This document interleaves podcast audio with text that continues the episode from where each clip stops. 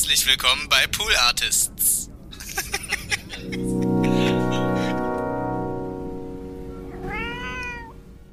Ich erinnere mich noch, das ist hier noch nicht zu Ende, weil ich erinnere mich,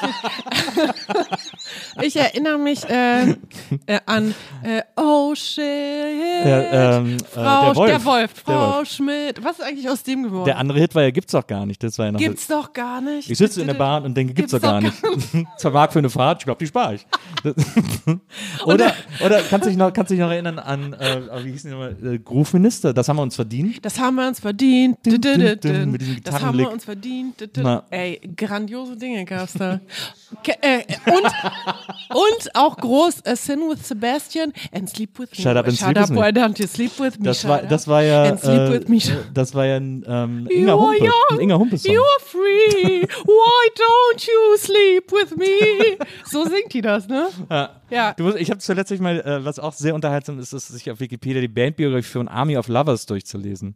Geil. I'm crucified. Ah, da, da, da. Genau, die haben, die haben sich auch zehnmal umbesetzt, weil sie sich immer wieder untereinander zerstritten haben. Das ist wahnsinnig Grandios, lustig. Ja, grandios. tolle Band. So wie meine Band und ich, nur dass wir uns nicht neu besetzen, sondern weiter streiten. Ja, Ja. Praktisch. Eins, zwei, eins, zwei, drei, vier.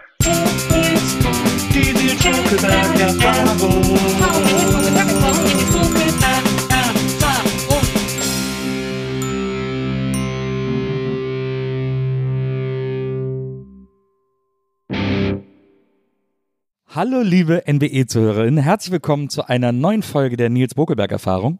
Ich freue mich, ich freue mich, ich freue mich, ich freue mich, denn schon lange wollte ich sie unbedingt hier bei mir im Podcast haben und heute ist sie endlich da. Ich bin sehr gespannt, über was wir uns heute alles unterhalten werden, aber ich glaube, es wird alles nur nicht langweilig, denn äh, genau so ist auch alles, was an Musik jemals von ihr gekommen ist und sicherlich auch kommen wird. Ich finde, sie ist wahrscheinlich der aufregendste deutsche Popstar, den es gibt und vielleicht sogar jemals gab. Und deswegen bin ich natürlich besonders stolz, dass sie heute hier ist. Herzlich willkommen bei Bina. Dankeschön, das ist eine super Ankündigung. Genau nach meinem Gusto.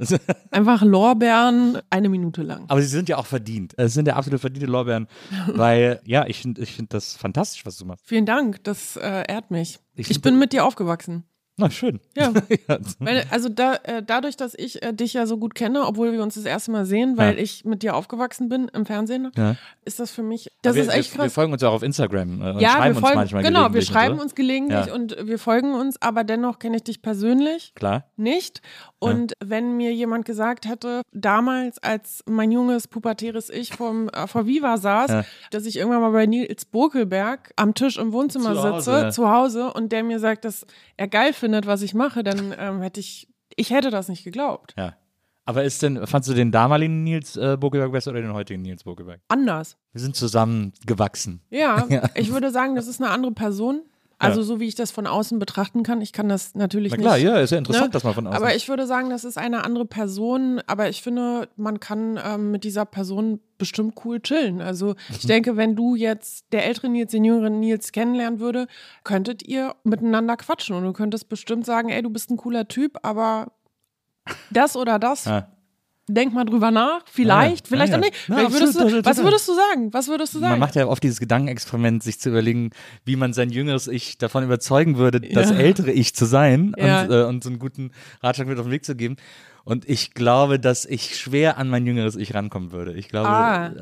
äh, das, Ah. also gerade so mit 18, 19, als so gerade so. Mhm. Fernsehen losging und so und ich natürlich gedacht habe, ich bin der Nabel der Welt sozusagen.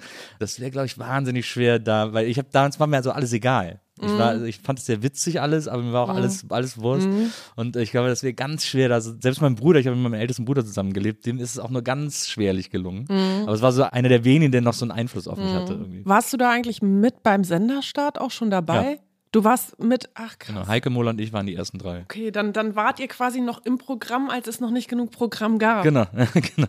Das ist crazy. Okay. Heike Moller und ich, dann als nächstes kamen äh, Alex und Matthias, die Mhm. ja dann Was geht ab gemacht haben. Und dann kam Stefan Raab äh, nach uns. Achso, Mhm. Phil Dauer war auch noch von Anfang an dabei, glaube ich. Ja, ich habe halt immer, wenn meine Mutter arbeiten war, interaktiv geguckt. Ich bin dann immer nach Hause Klar. gekommen, ne? Ja. Hab dann alles in die Ecke geschmissen und erstmal die Glotze angemacht. Ja. Und dann musste ich halt immer, bevor sie kommt, weil sie meinte, ich soll halt nicht die ganze Zeit interaktiv gucken, musste ich halt immer dafür sorgen, dass ich die Glotze früh genug ausgemacht Damit die habe. nicht warm ist. Ja, nicht nur das, dieser rote äh, Knopf Ah, unten, ne? ja. Und der hat dann noch so zehn Minuten nachgebrannt. Und oh, das war, das war echt eine Zeit, so, fuck, wie lange kann ich noch interaktiv gucken? Noch so, ach komm, fünf Minuten, noch eine Minute, komm, noch eine Minute. Warte, es kommt wieder ein Fax. so. Aber da entwickelt man so ein Supergehör, Ja. welche, wie die Schritte sich anhören der Mutter Ja. und weil man so hört, wie sie Ja. den Schlüssel reindreht und so. Man lernt das ja als Kind sowieso, auch so wie die Eltern so die Tür aufmachen, ob sie heute gut drauf sind oder schlecht drauf sind. oder so. Da entwickelt man so ein seltsames Supergehör für Mhm. Ja, irgendwie. ja, total. Aber wie gesagt, das ist für mich super interessant, jetzt in diesem Kontext hier zu sitzen, weil diese Welt von Viva damals, also auch interaktiv, das war für mich unfassbar spannend, darüber so die Stars Mhm. Zu sehen, die deutsche Musik, wie sie sich entwickelt hat, das erste deutsche Musikfernsehen und eben du unter anderem, aber auch eben die anderen VJs, wie das da ja damals hieß, VJs. Ja. Ihr hattet ja dann, ihr wart sozusagen die Verknüpfungsstelle zwischen den Teens und den Stars, den Musikstars. Ja. Und deswegen ist das schon was total Besonderes für mich gerade. Was fandst du denn damals musikalisch gut? Also du bist ja dann später sehr Rap sozialisiert äh, Mhm. Ja. in Berlin, so als Ja. Berliner Göre sozusagen. Ja. Aber was war denn zu der Zeit so? Was fandst du denn da musikalisch gut? Du, ich weiß es nicht, weil Viva hat mich halt schon länger auch begleitet. Ich meine, ich, ihr hattet ja dann auch Supreme mit Falk Schacht, die Stimmt. Rap-Sendung, ne? Aber es das war erst spät. Das war, das vorher war war erst das ja spät, noch aber, aber die Fat Freestyle, MTV. Freestyle war es Freestyle. Ah, okay. Freestyle und daraus wird, glaube ich, World Cup oder umgekehrt. Weiß Nee, genau. danach, danach. Schönen Gruß an Falk Schacht übrigens. Da Ja. gibt's ja diese eine legendäre Ausgabe mit Taktlos, Mhm. wo Taktlos gesagt hat, er lässt sich nicht interviewen, aber er kommt in die Sendung Na. und macht eine Stunde, was er will. Bis heute unvergessen. Das stimmt. Ja. Aber Takt die E-Legende. Also ich meine, Genau, ja. kann man auch nur machen lassen, was er will. Ja, genau. Und. Becky, äh, Becky Boo, die ich damals auch unfassbar gefeiert habe, weil die im Untergrund auch damals schon gesungen hat, die war damals an den Decks und das war halt auch unfassbar krass für die damalige Zeit, dass da einer der wichtigsten Rapper in die Sendung kommt und dann kommt, ist halt im Hintergrund der DJ oder die DJ eben Becky Boo. Das war, ah, das war cool. Aber jetzt nochmal zurück zu der Frage, weil das war eine andere Frage. Was war die Frage? Was so das, dein Teenager-Ich für Musik Ach so, gefeiert was mein Teenager ich für Musik gefeiert hat. Es gibt ja immer die Geschichte, dass, dass deine Mutter irgendwie eine Kiste Kassetten hatte, Genau. wo du dann ABBA rauf und runter gehört hast. So. Genau, das, das war aber, da war ich relativ jung, da war ich klein. Also das war Bibi Blocksberg-Zeitalter, Mhm. Ja. da habe ich aber gehört.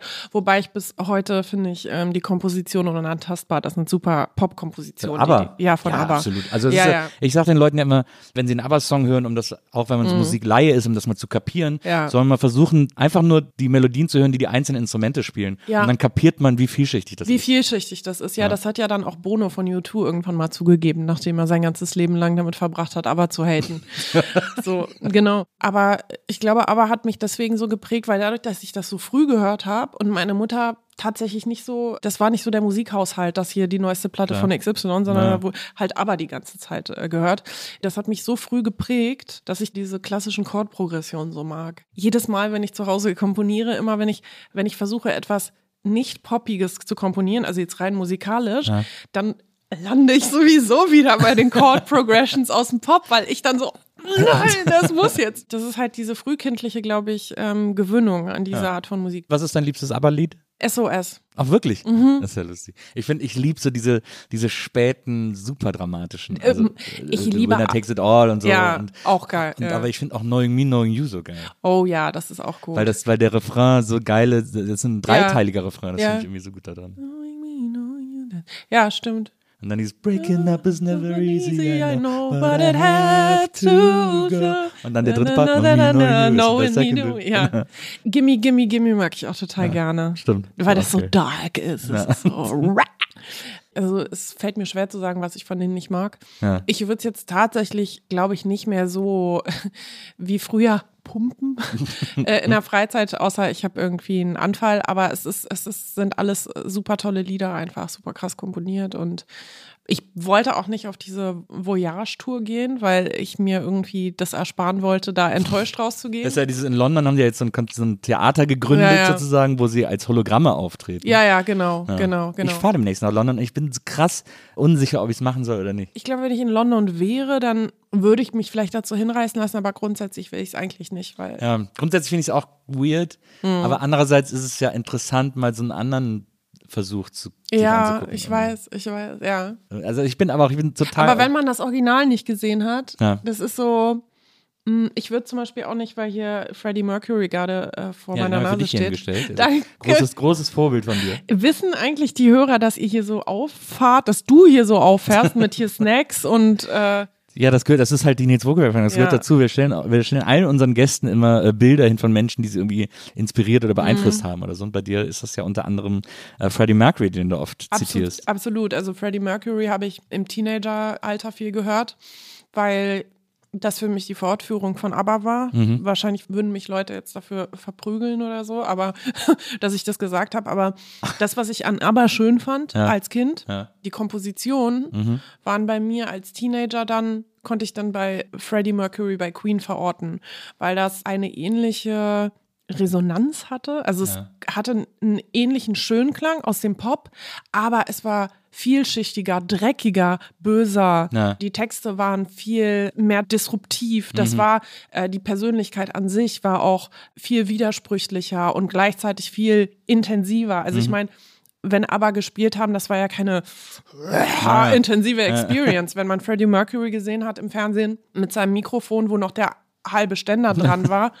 Es war ja wie so eine Waffe, ne? Der ist da in den Krieg gezogen, wenn er performt hat. Und ich habe ihn als Performer verschlungen. Also immer, wenn was im TV lief oder wenn man sich Bücher kaufen konnte oder Magazine, wo man sehen konnte, wie er halt performt hat, das hat mich unfassbar beeinflusst, diese, diese Präsenz des auf die Bühne gehens und dann aber diese heftigen Kompositionen, diese heftigen Turns, diese, dieser Mut, so lange Lieder zu schreiben, dieser Mut auch Neues zu probieren und auch äh, meiner Meinung nach des interkulturellen Dialoges auf diesen Alben. Also zum Beispiel Another One Bites the Dust nimmt ja auch so eine bestimmte Funk-Stimmung Ist mit ja, ist auf. ja die äh, Chic-Baseline, die da, Genau, die da genau. gespielt wird, genau. das war halt äh, für mich äh, sehr, sehr prägend.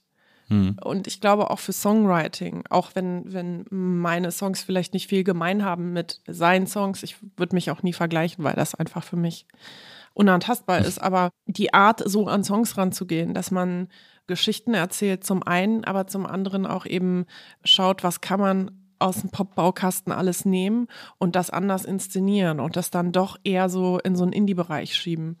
Wie so ein Workshop. Hör dir Queen an, dann weißt du, was alles drin ist im Pop. Na, Mhm. lustigerweise ist es ein Zusammenhang, den ich noch gar nicht hergestellt habe, der aber total logisch ist von ABBA zu Queen. Äh, Mhm. also weil diese Melodiebögen ähnlich sind.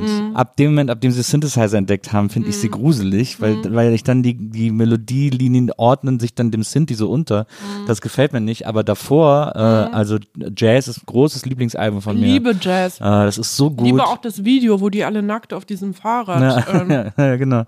Das ist kompositorisch Wahnsinn, was da passiert. Mhm. Du hast absolut recht, diese Bühnenpersona äh, Freddie Mercury, die er dann sogar auf die Offstage-Persona Ja. Mhm. äh, abgestrahlt hat, sozusagen. Das ist irgendwie so one in a million. ich zehre da total viel für so schwierige Momente als Künstlerin. Da, da zehre ich, weil ich einfach das Gefühl habe, diese Energie geht dann so über. Das klingt jetzt irgendwie so wie ESO-Quatsch, bla bla, Mhm. Nee, Energie nee, geht über, mhm. aber, aber dieser Kick, den mir das gibt, wenn ich ihn höre, wie er performt, das ist so viel Gefühl, dass es in der Tonbandaufnahme auch immer noch schafft, mich zu emotionalisieren, als würde er leben und als würde er neben mir stehen und mir sagen, es geht jetzt hier weiter. Und das ist einfach one in a million.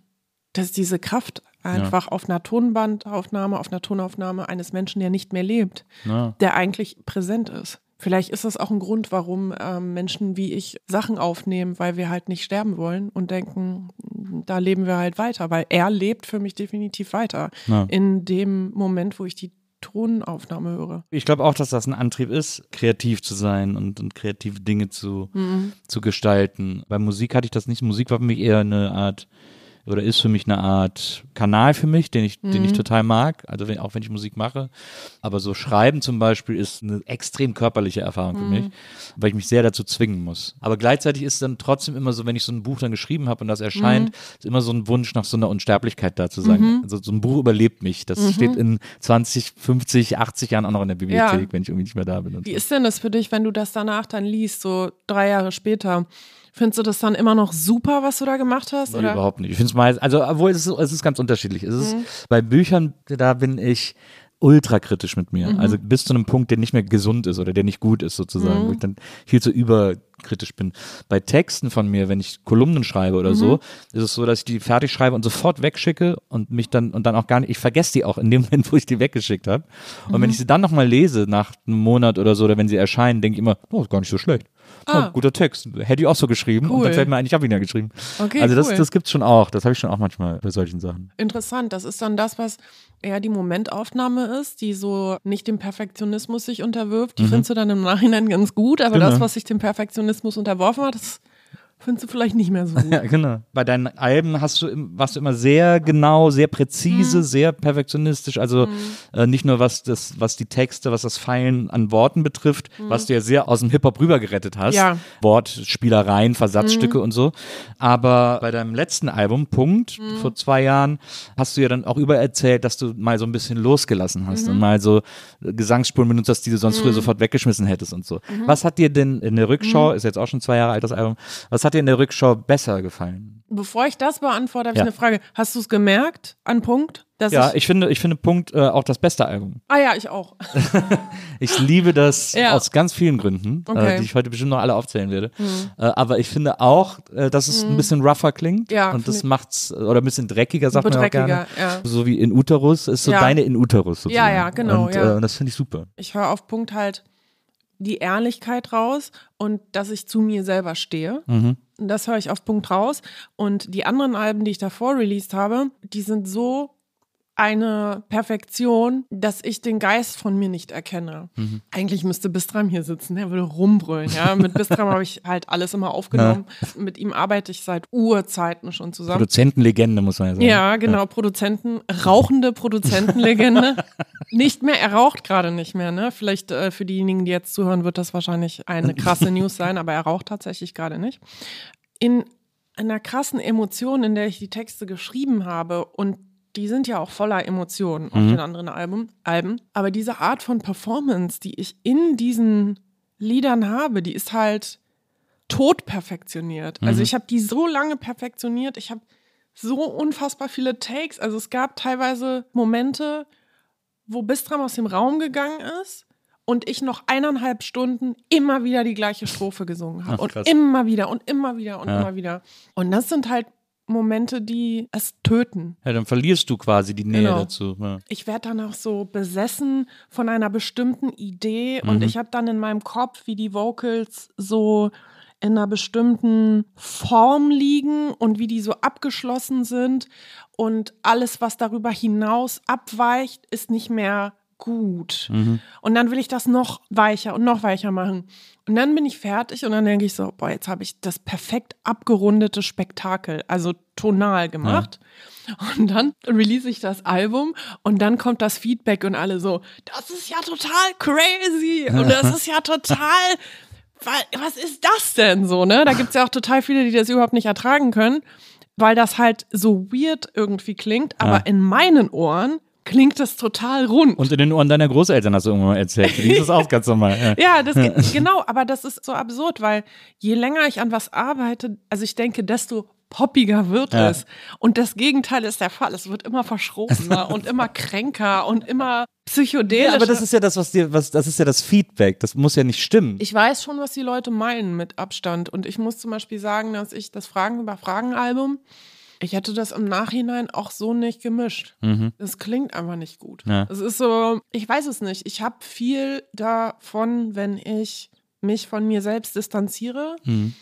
und mir sage, äh, äh, du musst nicht perfekt sein, hör auf damit. Ja. Da kommt viel mehr Emotion rüber, als wenn ich lange an etwas arbeite. Was eigentlich eine Good News ist, weil man dann sagen kann, ey, noch eine halbe Album, Stunde, halbe Stunde. halbe Stunde ist fertig. Aber es hat schon einen Grund, warum viele Menschen mir sagen, dass sie halt gerne zu meinen Live-Auftritten gehen und ihnen das halt mehr gibt als die Recorded Version der Tracks, weil es halt einfach diesen emotionalen Berührungspunkt Ja. gibt. Und den sehe ich halt auch. Und ich habe halt Zeit meines Lebens immer versucht, mich in eine Schablone reinzupressen. Mhm. Aufgrund wahrscheinlich auch ja, eines Gefühls des nicht perfekt genug Seins. Aber eine Schablone, die du dir immerhin selber ausgesucht hast. Eine weirde Schablone, so mit ganz vielen Wendungen und Ecken und Kanten, die danach nochmal abgerundet werden. Aber das Punktalbum, das gefällt mir mit am besten. Vom Songwriting finde ich auch auf den alten, anderen Alben Sachen gut. Ja.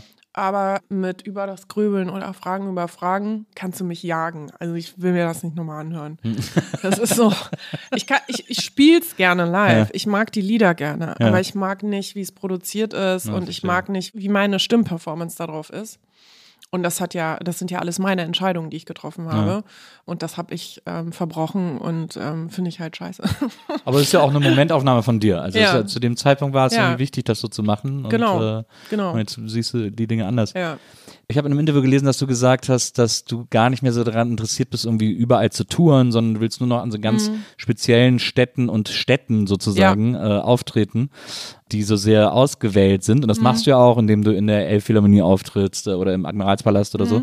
Wäre es für dich eine Idee oder erstrebenswert, irgendwann gar nicht mehr zu touren? Also ist live vielleicht auch immer so ein bisschen quasi der unkontrollierbarste Faktor, der dich dann musikalisch nicht so interessiert? Also nicht ganz, ich liebe Live-Auftreten. Ich glaube, ich mache es auch für live. Mhm. Also ich glaube, live bin ich die Person, die ich gerne wäre und die kann ich dann aber auch sein. Mhm. Und das ist ein Moment für mich, wo ich einfach weiß, okay, jetzt kann ich halt fliegen, jetzt kann ich halt alles ausdrücken, jetzt kann ich da sein und mit den Menschen connecten. Aber Touren tut mir nicht gut. Mhm. Ich werde immer krank auf Tour und immer so krank auf Tour, dass es wirklich nicht mehr geht. Also, dass man 40 Fieber hat und heiser ist und Mhm. einfach Schmerzen wie aus der Hölle hat. Und das ist mir mehrfach passiert, was auch dazu geführt hat, mal darüber nachzudenken, was ich denn gerne möchte. Und da ist mir halt aufgefallen, ich möchte eigentlich tatsächlich nicht drei Wochen lang durch kleinere Clubs tingeln, in kalten Backstages sein und Käsebrötchen essen. ja, na, da habe ich nicht mal was Ja. dagegen, aber die Tatsache, dass man dann immer so diese kleinen Clubs spielt und dann halt auch nicht mit dem vollen Besteck auftreten kann, Ja, weil ja, das klar. halt immer, immer muss was gecuttet werden. Dann, Mhm. die Streicher können natürlich nicht mit, wenn du irgendwo in einem äh, kleinen Stuttgarter Club spielst. Mhm. Und dann habe ich mir so überlegt, du wirst ja jetzt auch nicht mehr jünger, was wäre denn dein Wunschszenario? Ja, ich würde halt gerne immer eine tolle Inszenierung machen, wie zum Beispiel mit einem Orchester oder im Theater in der Volksbühne oder weiß der Geier was. Und dafür muss ich halt große Konzerte spielen. Da ich aber in der Indie-Nische bin, kann ich nicht ganz, ganz viele große Konzerte spielen. Also habe ich mir überlegt, was ist denn, wenn ich eher selektiv immer große Konzerte als Einzelevents mache, wo dann auch viele Fans dann einfach dahin fahren. Und es funktioniert mittlerweile ganz gut für mich, dass ich sage, jetzt spiele ich mal in Hamburg, jetzt spiele ich mal in München, jetzt spiele ich mal in Berlin. Und das sind dann einfach größere Events und dafür tingle ich halt nicht acht Städte lang mit kleinerem Besteck, wo die Leute das gar nicht hören können, was ich auf dem Album gemacht habe, sondern ich sage so, ey, wenn ihr cool seid oder wenn ihr ein bisschen Kohle übrig habt, dann kommt doch dahin oder dahin, weil dann kann ich das auch bieten, was ich halt mir überlegt habe auf dem Album. Ja. Und das funktioniert für mich besser halt auch gesundheitlich, ne? weil ich bin schon ein sehr zurückgezogener Mensch. Wenn du auf Tour bist, in einem Tourbus, hast du sehr, sehr viele soziale Interaktionen. Und das macht mich auch, wenn ich auch das mag, im Austausch zu sein, brauche ich viel Space für mich. Und ich glaube, so diese Kombination aus viele Menschen, verschiedene Orte, immer unterwegs, immer kalt und Ja. immer nicht ganz zufrieden mit der Show, weil sie so abgespeckt sein muss. Das funktioniert nicht für mich. Ja. Das ist ja etwas, was mich äh, unter anderem an den Beatles so fasziniert, dass sie irgendwann gesagt haben, wir machen jetzt nur noch Musik, die man live sowieso nicht spielen kann. Äh, und weil wir jetzt einfach nur noch diese Musik irgendwie erforschen wollen, sozusagen. Das finde ich bis heute einen so spektakulär tollen Move. Ja. Also ich, das sind auch die Alben, die ich am meisten liebe von denen. Ich kann mir das für mich bedingt vorstellen, weil ich einfach noch diesen Live-Auftritt brauche. Mhm. Also das merke ich auch immer. Ich habe jetzt mit meinem Booker vor ein paar Tagen gesprochen, was wir nächstes Jahr machen. Und wenn ich das nicht wirklich wollen würde, würde ich ihn nicht anrufen und sagen, so, was ist denn jetzt hier und da und tralala. Wir haben jetzt auch Sachen in der Pipeline, die dann halt auch veröffentlicht werden, damit ich halt einfach spielen kann. ne? Ja. War das gerade eine Albenankündigung? Ich mache gerade ein Album tatsächlich. Ja, ja. Ich mache gerade ein Album fertig. Was heißt fertig? Ja, fertig. Ja, irgendwie fertig. Und nächstes Jahr will ich damit auf Tour gehen. Du würdest dich schon eher als eine Albenkünstlerin verstehen. Also weil Mhm. Ja. Mhm. heute ist ja viel Singles, äh, Ja. nur Ja. Single veröffentlichen und so. Ja, das finde ich ein bisschen schade, weil das fällt mir tatsächlich schwer. Deswegen war meine letzte Single, die ich veröffentlicht habe, auch acht Minuten lang und hatte einen schnellen und einen langsamen Part, was natürlich kompletter Kopfschuss ist in dieser Industrie gerade. Ich brauche das Album echt. Ich habe schon so oft gedacht, weil man ja auch dann immer Ratschläge bekommt aus dem Freundeskreis. Ey, du musst eigentlich nur jeden Monat eine Single rausbringen. Und dann ist es ja auch wie, wie so ein Album, nur über so längere Zeit. Und dann. Ja, weil dann auch, das Weirde ist ja auch, in dieser Technik werden ja dann immer die letzten Singles dann noch als B-Seite mit draufgepackt, sodass die fünfte Mhm. ja. Single hat dann halt fünf Songs, weil die letzten Ja, vier ja. Singles dann auch noch mit drauf sind als, Ja, als ja, B-Seite. genau. Es fällt mir echt schwer, weil ich habe immer das Gefühl, ich muss, will ich inhaltlich was erzähle, habe ich dann immer noch so die Kehrseite oder dann nochmal so einen anderen Schwerpunkt. Und dann denke ich mir immer so, das kann ich ja nicht erzählen, wenn ich nur das eine rausbringe. Ja, dann brauche ich ja auch das andere. Oder es werden dann acht Minuten Lieder, was prinzipiell nicht schlecht ist, aber Ja, es ist, äh, Hallo äh, heißt die, Ja, heißt die genau. Single. Äh, letztes Jahr, glaube ich, erschienen. Äh, auch ein super Song, so ein 80s-Banger, auch Mhm. mit so geilen 80s Synthi-Drums. So Ja. du, du, du, du. ja genau. Äh, die, ja, ja, die höre ich immer gerne. Filz, die Flippers-Drums ne? eigentlich. Ja, liebe genau. ich. Ja, Liebe ich auch aber. gut. Im Video bist du ja auch so 80s-mäßig gestylt und so, also das, das bezieht sich irgendwie auch schon alles irgendwie aufeinander. Mhm. Ich habe diese Föhnfrisur. Ich habe meiner. Herrn Make-up-Artistin Chrissy gesagt, ich will das so Denver-Clan-mäßig haben. Und ich finde, das hat die echt gut hinbekommen. ja. Ja. Schöne Frisuren. Ja. Ist denn dann Hallo Teil des neuen Albums oder Nee. war das so ein. Nee, nee, das hat nichts mit Das, dem neuen das musste mal raus und jetzt. Ich hatte einfach Bock und das war Teil dieser, dieser Phase, von der ich jetzt gerade spreche, dass man auch mal Dinge tut, die man sonst nicht tut, Ja. ohne lang darüber nachzudenken. Ich habe das Lied auch geschrieben einen Nachmittag und ich habe es total gefeiert. Und dann war ich so, wieso eigentlich nicht rausbringen? Hatte überhaupt keinen Grund. Eigentlich keine Kampagne parallel dazu, kein Ja. Album, weil war ja Corona so. Und dann dachte ich so, Mensch, aber ich will irgendwas, irgendwas machen. Dann mache ich, das- dann mach ich das einfach und ziehe mir ein Disco-Kugelkleid von Dolce und Gabbana an, das ich mir ausleihe und wenn ich es kaputt mache, dann 3000 Milliarden Euro bezahlen muss, Trilliarden. Thank God ist nichts passiert, weil ich habe mich ja dann auf den Boden gewälzt, ne? Escalated quickly. Pass auf auf das Kleid. Five minutes later, ich schon am Boden, so, ne? Aber es hat voll Spaß gemacht im Endeffekt. Und ich finde, es ist ein schönes Lied, eine schöne Single geworden, aber es ist, ähm, das Album wird ganz anders klingen. Ja. Hat klanglich nichts mit dem Album zu tun und inhaltlich auch nicht. Wie wird das Album denn klingen? Sehr anders von dem, was ich davor released habe, weil ich noch mehr in diese Selbstfindungsphase, Gott, das klingt immer so esoterisch.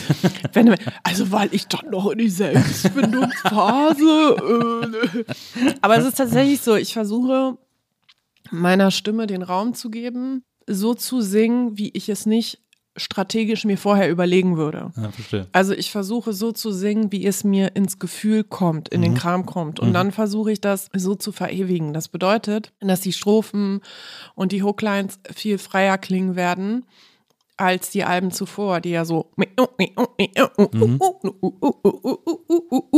sind. Ja. Ich erlaube mir viele Schlenker nach vorne, nach hinten, was den Gesangsstil einfach anbetrifft, die ich mir irgendwann mal verboten habe, tatsächlich selbst. Ich habe sie mir verboten, weil ich habe irgendwann festgestellt, wenn man zu viel Impro mit reinmacht, dann ist das, dann killt das die Struktur, dann ist alles durcheinander. Das geht so nicht. Bis ich dann irgendwann gemerkt habe, so, das ist totaler Bullshit. Ja. Ich diszipliniere mich hier irgendwie, mir mein, mein Gefühl abzutrainieren, weil ich eine Struktur reinbringen will. Und ich versuche jetzt einfach lieb zu mir zu sein und zu sagen, ey, wenn du was so fühlst und es so singst, dann ist das schon okay, wenn das Ja. deiner Emotion entspricht und nicht der Struktur. Das ist, glaube ich, eine Altersfrage, dass man den Mut gewinnt äh, oder erlernt, äh, auch mal loszulassen. Mhm. Wenn man jünger ist, hat man so eine krass straighte und sehr von außen beeinflusste Idee von den Dingen, die man machen will. Mhm. Wenn man sie kreiert sozusagen, weil man dann auch etwas entsprechen will. Genau. Und äh, je älter man wird, desto mehr denkt man, wird jetzt auch keine Welt untergehen, wenn ich das nicht mache, Ja. sondern ich fühle mich einfach viel besser und kann viel befreiter aufspielen. Und Mhm. diese Schere im Kopf hat man als junger Mensch viel mehr als als, als, als älter. wird. Ja, weil man auch so viel mehr Erfahrung hat und merkt, dass das nicht die Weltrelevanz hat, was Ja. man da tut. Ja. Also außer man ist, weiß ich nicht, ein, weltberühmter Künstler, dann vielleicht, aber sogar bei denen, ob Katy Perry nur eine scheiß Single rausgebracht hat, die weird klingt, das interessiert halt niemanden. Ne? Die, diese Las Vegas Show will ich mal unbedingt sehen von dir. Ja, Die hat sieht die auch eine Las aus. Vegas Show? Ja, die hat so eine Las Vegas Show, die wirklich komplett wie so ein Drogentrip aussieht. Mega. Ich liebe ja auch die Videos von der. Also, na. Das ist genau mein Ding. Ja, sie hat, so, glaube ich, so ein bisschen Alice im Wunderland beeinflussen lassen und auch so Riesenpilze und so. die Mhm. Oh Gott, ja. Alles sehr bunt, sehr. So wie das Video mit Snoop Dogg, ne? Ah. Kennst du das? Naja. Was ist das für ein Song weiß ich nicht, aber es ist ein super Video. Ja. Der hat da so einen Zweiteiler an, so einen Blazer und so eine Hose aus einem Stoff, wo so Cupcakes drauf sind. Ja, stimmt. Das ist so cool. Das ist ja auch etwas, was man oft liest von dir, ähm, dass du ja Popmusik machst, aber dich immer darüber wunderst, dass Leute das jetzt für besonders komplizierten Pop halten Ja. oder das als so Kunstpop, Artpop Ja, ja. irgendwie definieren, nur weil es eben nicht Mark Forster ist. Also jetzt Genau, äh, mal- genau. Ich glaube, das liegt aber auch nicht daran, dass das so besonders besonders ist, sondern weil das andere nicht besonders ist, was hier im Mainstream läuft. Ich habe mal eine längere Zeit an einem Projekt gearbeitet mit einer Frau, die in Großbritannien arbeitet. Mhm. Also die fand meine Musik gut, aber die hat jetzt nicht so genau verstanden, was daran jetzt so krass anders Ja. sein soll. Ja. Und da habe ich halt gemerkt, ich glaube, es ist halt wirklich dann doll anders für unseren Markt. Mhm. Aber wenn das auf Englisch in UK laufen würde, dann würden jetzt nicht so viele Leute sagen, oh mein Gott, was ist das für eine weirde Popmusik, sondern dann wäre das halt irgendwas, was es da schon tausendmal gibt. Gibt es Popmusik oder Pop-Acts oder große Popstars, Künstler, was auch immer, die du weird findest, wo du sagen würdest, das ist weirder Pop? Ich finde ja grundsätzlich relativ wenig weird. Ich würde eher sagen, dass manche Dinge mich sehr interessieren. Ja. Und wenn sie mich interessieren, dann sind sie anders. Und Björk finde ich zum Beispiel super interessant. Ja. Wobei das kein Pop ist eigentlich. Es ist Pop. Nicht mehr vielleicht. Also ich würde schon die ersten zwei, drei Alben schon noch Genau. äh, klar zum Pop zählen. Aber da würde ich sagen, sowas ist halt Also auch schon interessant, progressiv, ja, ja. progressiv. Oder Ja. St. Vincent finde ich zum Beispiel auch Stimmt. interessant, Stimmt. obwohl das jetzt nicht eine weirde Nee, aber schon ungewöhnlich strukturiert auf jeden Genau, Fall. aber für Naja. Deutschland, also würdest du jetzt bei einem A&A äh, irgendwo sitzen und St. Vincent würde keiner kennen und Ja. die würde das dann vorspielen, würden die sagen, ah, Was soll das denn? schwierig, Naja. oh, ich, ah, weiß ich nicht, ich könnte vielleicht bei Inas Nacht auftreten, aber auch nicht. Ich glaube aber, dass das tatsächlich auch ein deutsches Problem ist, weil wir Ja. in Deutschland, wir adaptieren ja nur das, was wir aus Amerika mitbekommen, in schlecht. Wir entwickeln nichts von uns heraus. Das Einzige, was wir von uns heraus entwickelt haben, beziehungsweise nicht wir, aber was wir haben, ist Rammstein. Ja. ob man die nun gut findet oder nicht. Das ist Deutsch und das ist auch Deutsch-Export, wo man sagen kann, das ist wirklich Deutsch. Ne? Ähm, und Kraftwerk. Das Ja. ist auch Deutsch, Deutsch und das ist Export. Weil es halt einfach gute Musik ist, die ja einfach aus Deutschland funktioniert. Alles andere ist so- heftig in der Adaption anderer Musik gescheitert, dass es so, ein, so eine weirde Mittelmäßigkeit ergibt, der sich aber auch alle unterwerfen. Naja. Ich glaube noch nicht mal, dass alle MusikerInnen, die diese Art von Musik machen, dort limitiert werden. Das glaube ich nicht. Ich glaube, dass sie sich dort nur limitieren lassen, um im Mainstream stattfinden zu können. Ja, das glaube ich auch. Das alte äh, Henne-Ei-Problem irgendwie, Ja. äh, aus dem dann irgendwie keiner mehr so richtig rauskommt oder sich richtig Ja. rauswagt. Ich finde ja, dass so die Zeit der neuen deutschen Welle auch noch super interessant ist, weil da Das ist ja eben das Problem, dass die meiner Meinung nach gebrochen ist mit der positiven Wiedervereinigung. Ja. Das war meiner Meinung nach eine Bewegung hauptsächlich in den 80ern zu den 90ern und dann, als die Wiedervereinigung kam, wo eigentlich so dieses deutsche Selbstverständnis sich langsam entwickelt Ja. hat, ist das gewichen zu wieder dieser Amerikanisierung, die Und, alles, Ja, und zu Techno. Techno war ja dann wirklich auch international groß, was hier was aus Deutschland Techno kam. auf jeden Fall, aber ich meine jetzt den Mainstream Ja. Mhm, wirklich Nena, also diese ganzen Sachen. Und die waren dann einfach weg und die haben sich dann nicht weiterentwickelt. Und Mhm. ich weiß noch genau, jetzt wenn ich von der Zeit auch spreche, wo ich dich im Fernsehen gesehen habe, da lief nur Englisches. Ja. Da lief nur Englisch und da liefen auch nur äh, Interpretinnen aus Deutschland, die Englisch gesungen haben. Ja. Also die ganzen Viva-Zeiten über war deutsche Musik uncool. Man hat nicht auf Deutsch gesungen. Und jetzt hat sich das dann wieder irgendwie entwickelt, aber nur noch in der Adaption von, äh, wie kann man jetzt am besten klingen wie weiß der Geier XY aus äh, den Staaten oder aus Wie Ed. Sheeran. Ja. Genau, und dann wird ja auch immer gesagt, die deutsche blablabla, die deutsche blablabla. Na. Das sagt keiner in Frankreich. Keiner sagt jetzt, und meine Damen und Herren, jetzt kommt Christine and the Queens, die französische Britney Spears. So, das sagt keiner. Wir müssen das immer sagen und immer mit Amerikanern vergleichen, weil wir kein Selbstverständnis, kulturelles Selbstverständnis haben in der Musik. Das äh, zeigt sich ja auch daran, dass man irgendwie, äh, wenn man mal einen guten deutschen Film gesehen hat, Mhm. weiß man darauf hin, dass das ein guter Film ist für einen deutschen Film. So, das, das sagt man ja immer so dazu. Ich Für einen weiß. deutschen Film ist der echt super. Also, Ich weiß, bin auch immer so skeptisch. Ich bin ja so ein Dark-Fan, also Ja. von der Serie. Ja. Und da weiß ich noch ganz genau, dass mein Freund zu mir gesagt hat, ey komm, wir gucken die Serie hier, die ist super. Ich habe schon angefangen. Ich meine so, ich guck das nicht, das ist eine deutsche Serie. Und er so, nein, die ist aber wirklich gut. Ja, Und dann war genau, ich so, ja, genau. okay, okay. Apropos Dark, du hast auf einer deiner letzten Tweets, den du auf Twitter, also der letzte Tweet war, glaube ich, da hast du dich über so ein Schild von so einem Club in Frankfurt aufgeregt, weil da so ein Elfenbein, äh, so ein Stoßzahn äh, abgebildet war. Ja, ey, das ist der Horror. Hast du das mal angeklickt? Ja, nee, ich hab's mir nur so angeguckt, Ey, aber das ist- weird, also super Ja. weird auf jeden Fall.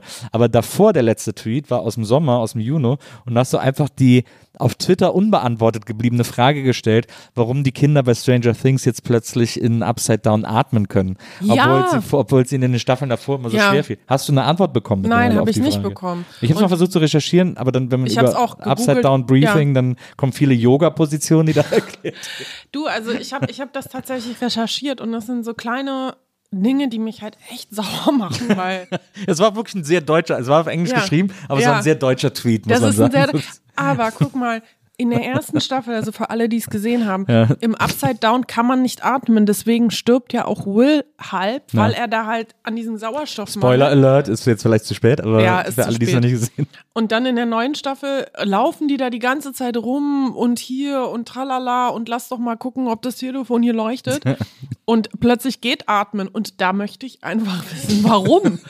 Vielleicht macht das ja Sinn, dass es sich plötzlich gewandelt hat. Es Ja. gab einen Lufttausch durch eine Schleuse, Ja. aber dann ist diese Information untergegangen und das macht mir die Serie madig. Wir machen das mal hier als Aufruf, als Ja. falls irgendjemand weiß, warum die Kinder plötzlich atmen können, äh, sollen sie uns gerne schreiben und ich, Bitte. ich leite das dann an dich weiter. Die sollen mich antweeten und dann ähm, meine Reichweite erhöhen, damit ich endlich auf Social Media genug Reichweite habe für irgendwas. Single Releases. Reichweite ist alles, Nils. Das ist weird, alles ne? heutzutage. Es ist so weird. Es ist, wenn, äh, wenn Bands heutzutage oder, oder Künstler, also SängerInnen, zu Plattendates, gerade zu Majors gehen, um sich signen zu lassen, wird immer geguckt, wie viele Insta-Follower die haben. Mhm. Ja, ja, die oder sagen TikTok mittlerweile auch und so. Die sagen immer, wie viel Socials hast du? Ja, wie viel stimmt, Socials? Bei Singles immer so, äh, Refrain muss in den ersten 20 Sekunden kommen, damit es auf TikTok verwertbar ist und so. Mhm. Genau, genau, genau. Ah, das ist schon, aber ich meine, ich finde es super nervig und ich finde es ganz gruselig auch. Mhm. Andererseits versuche ich immer, mich so davor zu bewahren oder aufzupassen, dass ich nicht so zu so einem kulturpessimistischen Opa werde, Mhm. der so sagt, also die Jugend heutzutage, die Musik, was ist denn da los und so. Weil ja natürlich auch Popmusik, weiß ich nicht, in den 70ern, 80ern auch nach Bravo-Verwertungsmaßstäben funktioniert hat. Ja, also ja. die Idee, dass etwas an Orten, an denen Jugendliche sind, so verwertbar wie möglich sein muss, ist ja immer schon der große Immer. Wegbereiter des Pop. Zumindest seit Mitte letzten Jahrhunderts auf Ja, jeden Fall. genau. Ja, ja. Ich bin aber tatsächlich der kulturpessimistische Opa, der du nicht sein willst. Der bin ich schon. Ich glaube aber, dass das wichtig ist, dass es die auch gibt, weil dadurch entsteht halt eben die Reibung, dass man bestimmte Dinge nicht einfach so hinnimmt. Mhm. Und ich glaube, dass ähm, vieles, das ich zum Beispiel an diesen Verwertungsstrukturen kritisiere, ist berechtigte Kritik. Glaube ich auch. Ja, absolut. Glaube ich schon. Ja. Aber ich glaube auch, dass es da auch Momente gibt, wo man Kompromisse eingehen muss und sagen muss, okay, das hat sich in die Richtung entwickelt, it Ah, is ja. too late. Aber ich finde dennoch, dass diese Reibung wichtig ist zwischen beiden Parteien. Dass man nicht einfach sagen sollte, ja gut, dann ist es so. Äh, Weil ich gl glaube, durch diese Reibung kann man diese Dinge optimieren. Mhm. Und deswegen ähm, entscheide ich mich bei diesem Thema immer für die Reibung. Mhm. Mich nervt, dass in der Digitalisierung immer so getan wird, als wäre das jetzt so und man könne dann nichts mehr machen Nein. und es sei jetzt so entschieden und so wäre es für immer. Das ist einfach Bullshit. Mhm. Also auch wirtschaftlich gesehen, Systeme werden immer wieder optimiert, ja. Mhm. Also würde bei Siemens nicht alle drei Wochen irgendwas optimiert werden an den Schaltungen Ja. und gemaintained oder mal verändert, zum Beispiel für nachhaltigere auch Methoden, dann würde etwas nachhaltig nicht funktionieren. Deswegen gehe ich in die Reibung Ja. und deswegen bin ich halt der kulturpessimistische Opa, der immer so rumbrüllt. Tatsächlich wird mir das sehr übel genommen. Ähm, Ist das so? Äh, ja, von der Industrie schon. Also ich Ja. krieg ja da mit, wie Leute darüber reden, Ja. so, dass ich halt hier der kleine Bombenleger bin, der irgendwie ja- alles abfackelt. Ich finde ja, die Kritik, die du äußerst, handelt, geht ja jetzt nicht nur darum, um dieses Socials und Vermarktbarkeit und so. Das ist einfach ein Aspekt von Pop, den wird es immer geben, der sich um Vermarktbarkeit dreht und so. Ja, ja, shit ein. Was ist so? Ja, ich- ich will halt halt nicht nicht- zurück. ich- das ich macht nichts, hier kann man essen und trinke trinken. Ja, das esse. ist hier in diesem, das ist in diesem Podcast alles erlaubt. Okay. Ja, weil äh, ich muss wirklich nochmal wiederholen, hier sind alles meine Lieblingssachen. Also Ja, meine extra für Getränke, dich sind die alle ja. hierher geholt worden. Diese maximale Verwertbarkeit und so, das ist ja eine Begleiterscheinung von Pop schon immer, haben wir irgendwie Ja. gesagt. Das große Zentrum deiner Kritik geht ja, da geht es ja um was ganz anderes, da geht es ja um Verwertbarkeit von Produkten sozusagen im weitesten Sinne. Weil das ist nämlich das Absurde am Internet. Einerseits hat uns das alle auf eine Art näher zusammengebracht und auch ganz großartige Möglichkeiten geschaffen an kultureller Teilhabe für ganz viele Leute. Andererseits sorgt es dafür, dass kulturelle Güter extrem, also praktischen Wert verlieren oder, oder finanziellen Wert verlieren, weil Leute alles kopieren können, alles teilen können und so. Und am Ende die Kulturschaffenden, die KünstlerInnen in die Röhre gucken, weil irgendwie, weil sie davon nichts abkriegen. Und das ist ja, äh, da hast du es ja auch aufgenommen mit Spotify sozusagen. Also du Ja. hast dich mit den Großen angelegt und hast irgendwie gesagt, das ist scheiße.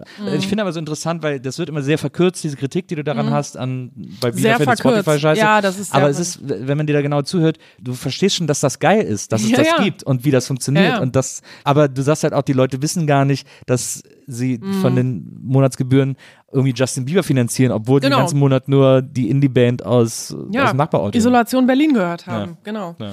Wirklich, wenn du ein Hardcore-Isolation Berlin-Fan bist und du hörst es einen Monat lang rauf und runter und zahlst 10 Euro, dann werden bei Isolation Berlin nicht 10 Euro ankommen. Und das ist für mich der Skandal. Mhm. Nicht Streaming. Ich kann nur wiederholen, das ist eine geniale Wertschöpfungskette, weil wir um die 2000er-Wende waren wir ja bei der Piraterie, wo Musik Mhm. nichts mehr gekostet hat.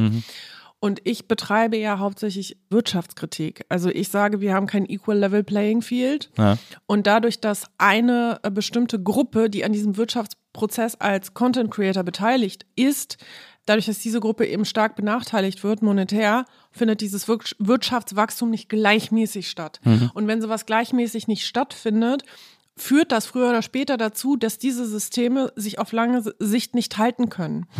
Und es ist immer absurd, aber wenn ich gegen die aktuelle Policy von Spotify argumentiere, argumentiere ich eigentlich für Spotify selbst, um eine Langfristigkeit zu etablieren in dieser Wertschöpfungskette, weil ich nämlich vermute oder es gibt Hinweise darauf, dass Spotify in ungefähr drei bis vier Jahren gar nicht mehr so lukrativ sein wird und relativ weit nach hinten getreten ist und über diese Firma ein User-Generated Content Network gelauncht wird, voraussichtlich, das sozusagen eine Schnittstelle zwischen Künstlerin und Spotify ist, wo man halt die zwischenliegenden Kanäle gar nicht mehr hat, wie bei TikTok. Und dann kommst du komplett weg von dieser Fairness in der Wertschöpfung. Und das ist so eine Prognose, die ich aufstelle, weil ich einfach aus der Erfahrung weiß, dass es MySpace schon passiert ist, aus etwas anderen Gründen. Aber es ist schon jetzt so, dass sich eine bestimmte Zielgruppe bei Spotify etc. nicht abgeholt fühlt, weil deren KünstlerInnen einfach nicht mehr in der Lage sind, solche Musik zu produzieren, die diese VerbraucherInnen gerne hören. Und das wird dazu führen, dass sich das diversifizieren wird, das Feld. Es kann sein, dass es besser wird, das glaube ich aber eher nicht. Das war bei der Digitalisierung selten so. Und ich glaube einfach, dass dieses System optimiert werden sollte. Und ich glaube, dass man mit der kompletten Power der Economy auch an Optimierungsprozessen mitwirken sollte. Und die wehren sich dagegen mit Händen und Füßen und nehmen jede Kritik als essentielle private Kritik wahr. Ich werde auch immer geframed als, naja, die erfolglose Indie-Künstlerin beschwert sich jetzt, nur weil sie halt nicht so viel Geld verdient wie, keine Ahnung, Rapper XY. Ja, ja. Und das ist, glaube ich, der Kern des Missverständnisses. Denn ich argumentiere nicht dafür, dass ich glaube, ich müsste 50 Millionen in Euro gerechnet monatlich von meiner Musik bekommen, sondern ich argumentiere lediglich davon, dass ich einen relativ fairen vierstelligen Share kriegen sollte von dem, was ich halt einfach dort hochgeladen habe und nicht einen zweistelligen Share. Und das ist der Unterschied, denn in der Summe gibt es sehr, sehr viele KünstlerInnen wie mich. Und in der Summe, wenn all diese KünstlerInnen einen vierstelligen Share kriegen würden statt einen zweistelligen, dann könnten sie davon ihre Miete bezahlen, ihre Produktionen bezahlen. Also noch nicht mal Miete, einfach auch eine Neuproduktion von ihrem Album. Stattdessen sind viele KünstlerInnen darauf angewiesen, sich entweder anzupassen an das, was algorithmisch bevorzugt wird, oder sich tot zu spielen live, was jetzt auch nach der Pandemie schwierig ist, Ja. Oder, und jetzt kommen wir an den Crucial Point, Markenkooperationen einzugehen. Ja. Ich weiß nicht, ob das dem Kon Endkonsumenten auffällt, aber KünstlerInnen sind zunehmend dazu gezwungen, mit Markenkooperationen einzugehen. Kopfhörer, Dating-Plattformen.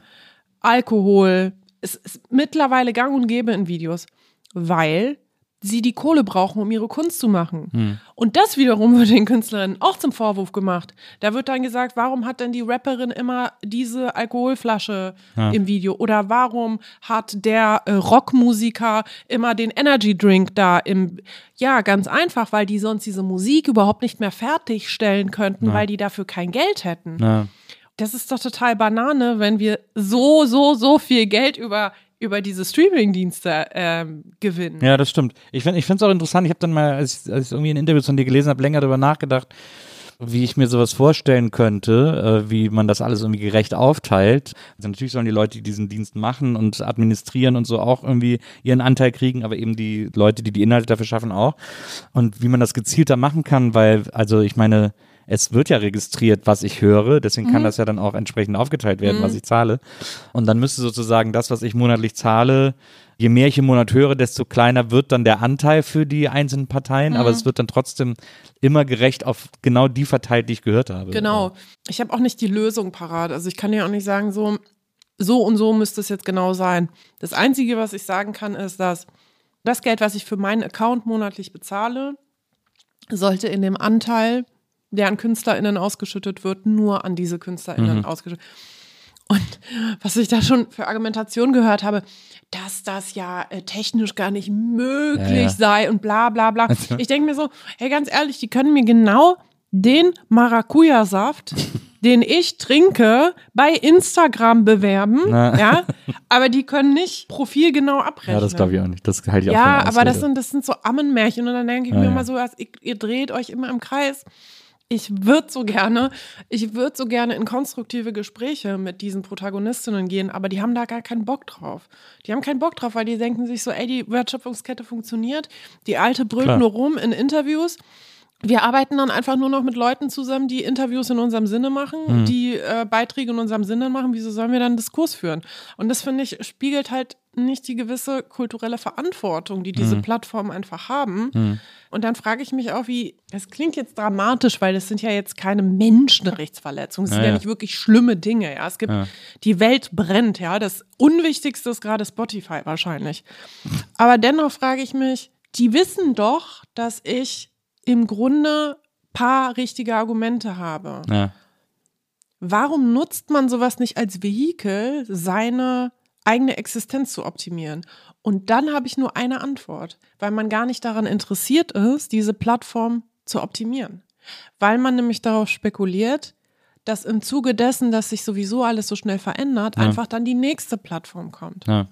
Ja, verstehe. Und es gibt ja von Spotify jetzt schon eine Plattform, wo du irgendwie deine eigene Musik produzieren kannst und sie dann online stellen kannst. Das ist ja schon sozusagen der Follow-up, der kommen wird. Und wenn die dann irgendwann in User-Centric-Richtung gehen und dann ist das auf diesem Podcast drauf, dann habe ich das gesagt.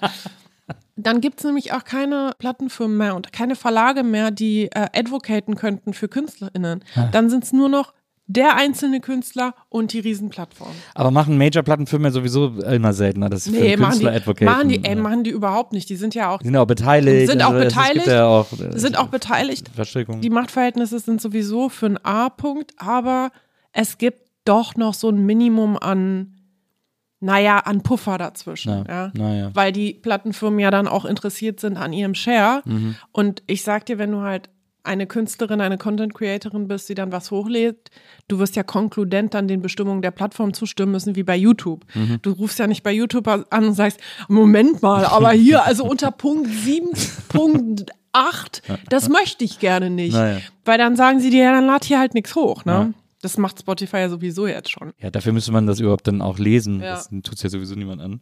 Also äh, das klingt wie ein Kampf gegen Windmühlen, aber du hast ja mit deiner Beharrlichkeit äh, und anderen MitstreiterInnen äh, immerhin geschafft, dass die Bundesregierung jetzt äh, eine halbe Million, glaube ich, als Forschungsgeld bereitgestellt hat, Ja. äh, damit man mal untersucht, wie genau diese Praxis von so Streaming-Anbietern äh, ist und so, dass sie mal genau Mhm. Kann erforscht ich, wird. kann ich ja bei diesem Podcast auch aus dem Nähkästchen plaudern. Oh, ja, das, also sehr äh, gerne. das sorgt jetzt auch dafür, dass ich jetzt Persona non grata bin, ne? Für Ist die das so? Industrie. Ja, also was ich da, was ich da schon wieder für Geschichtchen gehört habe, weil ich hier maßgeblich an der Zerstörung äh, der Industrie ist so, äh, totaler Bullshit. Ja. Es wurde jetzt endlich diese halbe Million Euro an Mitteln bereitgestellt, damit eine wissenschaftlich unabhängige, ergebnisorientierte Studie stattfindet, Mhm. die wirklich auch in die Lösung der Frage geht, was ist eigentlich das Problem und gibt es was zu optimieren und wenn ja, wie könnte man es eventuell optimieren? Ja, Ja. das ist halt einfach eine wissenschaftliche Studie. Da könnte theoretisch auch wirklich dabei rauskommen. Ist doch gut, so wie es ist. Genau, Ja. ist gut so wie es ist. Und ich glaube, bevor man das nicht einmal wirklich durchgespielt hat, bevor das nicht einmal Profis wirklich gemacht haben, die auch unabhängig sind, die man eben nicht beeinflussen kann, wie wenn zum Beispiel irgendein Verband eine Studie macht, ja, wie wenn der Verband der Majors jetzt Ja, eine. Studie, weißt du, das hat halt alles ein Geschmäckle und darum ging es einfach, dass eben die staatlich finanziert ist, es eine gute finanzielle Infrastruktur gibt, die wirklich ergebnisorientiert dann auch wirklich Ergebnisse bringt und nicht ungefähr vielleicht oder weiß ich nicht. Das ist eine Grundlage, auf der man dann sagen kann, ja, keine Ahnung, Balbina, da hattest du auf jeden Fall Unrecht, aber da ist vielleicht ein Punkt, wo man angreifen kann. Und da bin ich selber gespannt, weil, wie gesagt, ich kann nicht sagen, welches äh, Monetarisierungssystem jetzt das Beste wäre. Naja. Das weiß ich einfach nicht. Ich kann nur sagen, dass profilbasierte Abrechnung richtig wäre, aber innerhalb profilbasierter Abrechnung, wie rechnest du dann ab? Dann nach Zeit oder nach Häufigkeit oder nach Album oder nach. Also, das ist ja total schwierig. Das ist einfach toll, dass es geklappt hat und ich bin auch unfassbar froh, dass ich da zwischendrin nicht eingeknickt bin und mich dafür eingesetzt habe, weil ich glaube, dass es eine Diskussionsgrundlage dann endlich gibt. Und es ist eben nicht so, wie die Industrie das framed, äh, eine große Katastrophe. ja, also was ich da schon alles gehört habe, was ich für Anrufe danach gekriegt habe. Ja, also du hast dich ja hier mit gar niemandem, also das geht ja gar nicht. Wirklich? Ja. Krass, diese schnelle Beleidigkeit. Weil eigentlich müsste das ja allen recht sein, dass es sozusagen mal von Den unabhängigen Stelle. KünstlerInnen ist es auch recht. Ja, ja weißt klar, du, aber es müsste ja auch der Industrie, wenn sie sozusagen nichts zu befürchten Ja. hätte, wenn das auch ein cooles Modell wäre und wenn das das einzig mögliche Modell wäre, Ja. dann müsste ja eine unabhängige Kommission aufs gleiche Ergebnis kommen. Ja, Deswegen genau. müssen sie sagen, ja, ist doch gut. Genau, Lass uns das doch genau. Äh, und deswegen, bestätigen sozusagen. Deswegen siehst du ja, wo der Fehler im System ist. Auch als sie dann versucht haben, diese Studie dann zu verhindern, ja, mit Mhm. vereinten Kräften, weil wir die nicht brauchen. Wo ich mir denke, hä? Studien, geil. Unabhängige Studien, noch geiler. Wie geil ist es? Lass doch die ganze Zeit Studien machen zu allem. Klima, Corona, keine Ahnung, noch eine Studie hier. Das ist für mich absolut keine Bedrohung. Ferner habe ich, als ich da so happy war und eben diese Mitteilung gepostet habe, dass das alles geklappt hat, haben so viele Künstlerinnen sich gefreut. Mir haben so viele KünstlerInnen geschrieben. Ich hatte noch nie so viel positives Feedback und ich habe mich noch nie so bestärkt gefühlt, dass ich das durchgezogen habe, weil ich äh, möchte wirklich eigentlich nicht so viel mehr politisch machen, weil Klar. mich das so ein bisschen mürbe macht. Und weicht ja auch den Fokus auf. Genau, sozusagen. das ja, weicht ja. den Fokus auf. Aber in diesem Augenblick habe ich mir gedacht, ach, das hat sich wirklich gelohnt, Mhm. weil ich habe so teilweise so super lange Nachrichten bekommen von KünstlerInnen, mit denen ich nie zu tun hatte. So, danke, dass du das gemacht hast und es macht mir jetzt Mut. Ich mache Mhm. jetzt auch was und also es hat sich gelohnt einfach. Und, Ja. und ich finde, das ist auch so ein guter Seismograph dafür, dass es wichtig ist, dass KünstlerInnen sich mal gehört fühlen, Mhm. dass, dass, da- dass einfach was getan wird. Auch übrigens von staatlicher Seite, ne? Ja. weil man sich einfach verlassen fühlt. Ja, also äh, in diesem Land selbstständig zu arbeiten, äh, hat sich gerade in der Corona-Pandemie, aber auch davon danach Ja. gezeigt, ist ein Nightmare und da ist man der Idiot. Und trotzdem müssen wir das ja machen, weil sonst macht's ja keiner. Ja, genau. Ja, das ist krass. Du hast ja auch eben gesagt, Reibung ist für dich auch ein guter Energielieferant sozusagen oder eine gute Inspiration auch unter Umständen.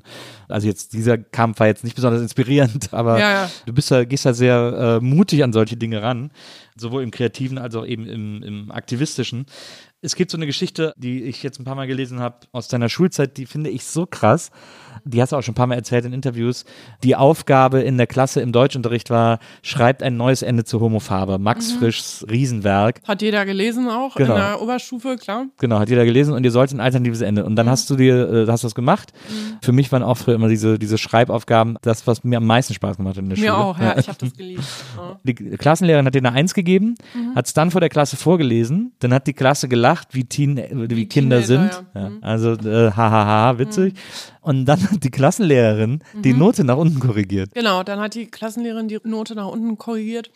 weil das Feedback der Klasse ihr gezeigt hat, dass es wohl doch nicht so gut ist. Das finde ich total krass. Das ist pädagogisch, ist das ja nicht nur sehr zweifelhaft, sondern komplett Ja. Fail. Wie kann man denn als Lehrer sich von Ja. der Klasse die Note Und diktieren ich lassen? weiß noch, als wäre es gestern, ich bin, ähm, ich hatte nicht sehr viele Freundinnen in der Klasse, aber Grace, bis heute meine Freundin, liebe Grüße, Grace. Liebe Grüße. Grace und ich standen vor dieser Lehrerin. Ich werde nicht sagen, wie ihr Name ist, aber es wissen ja alle, wer sie war. Ähm, und wir haben diskutiert ohne Ende Ja. mit der Frau, weil wir einfach gesagt haben, das kann doch nicht wahr sein, dass sie ihr Urteil revidiert aufgrund einer Massenbewegung. Ja, absolut. Also Ja, Massenbewegung. schon Weißt du, klar, ja, ja. ich hatte das häufig in der Oberstufe, dieses Feedback, das also von MitschülerInnen, das ist ja lustig, was die macht oder scheiße oder Ja, keine Ahnung, ja. aufgrund von bestimmten Mobbing, Standards. genau, ja. Mobbing-Standards, Ja. genau.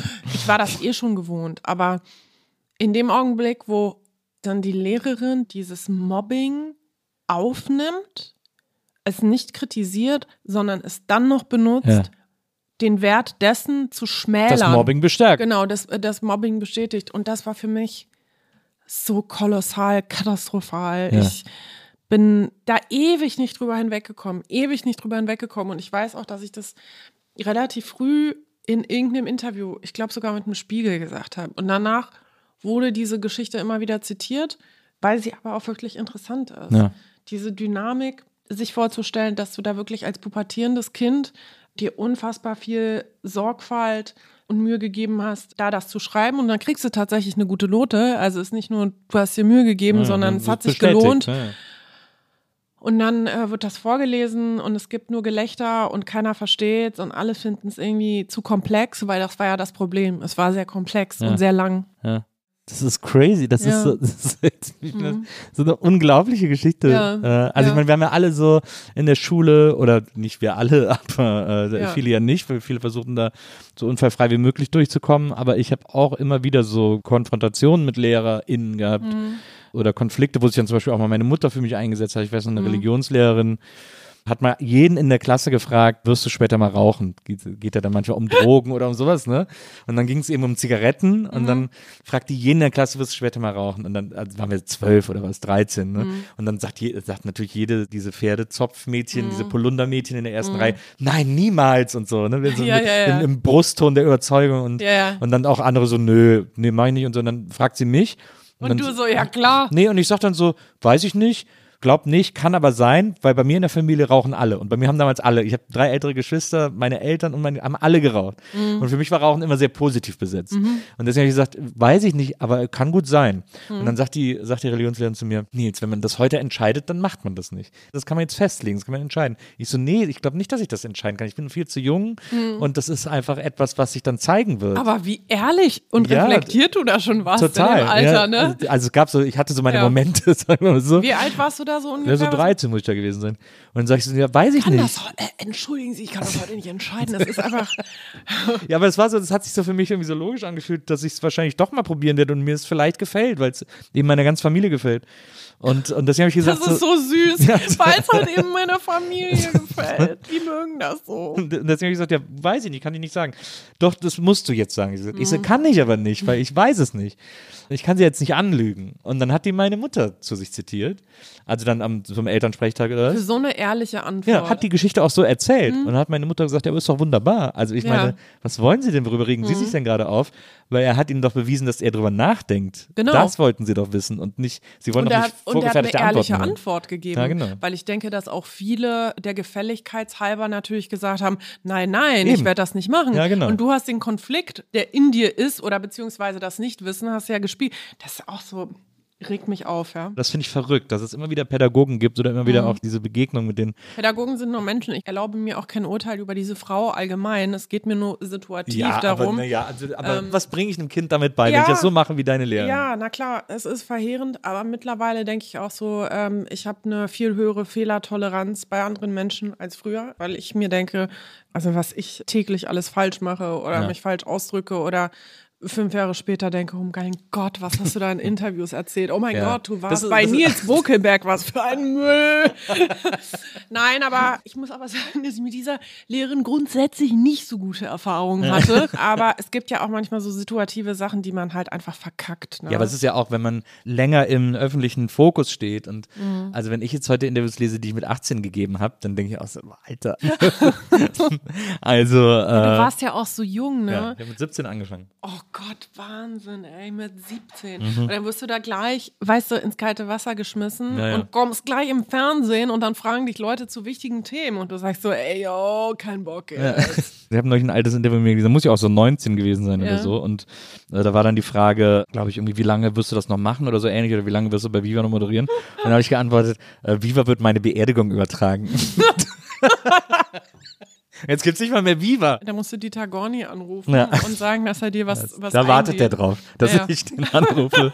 da sitzt er in Wuppertal, ist ganz heiß, dass der Bokelberg sich Nee, meldet. aber, aber hör mal, für die Beerdigung, also könnte ich mir schon vorstellen, dass man da Viva nochmal kurzzeitig anschaltet. Ja, das stimmt. Mhm. Das stimmt. Das ist die Krux, wenn man äh, längere Zeit, du machst das ja jetzt auch schon lange. Ich mache es länger schon, als ein Kind braucht, um volljährig zu werden. Also länger als 18 Jahre? Oder Ja. was? Aber das könnte man viel einfacher ausdrücken. Ja, aber das, aber das fand ich so, das, also ich, ich hätte theoretisch schon in der Zeit ein volljähriges Kind kriegen können und hätte immer noch Zeit.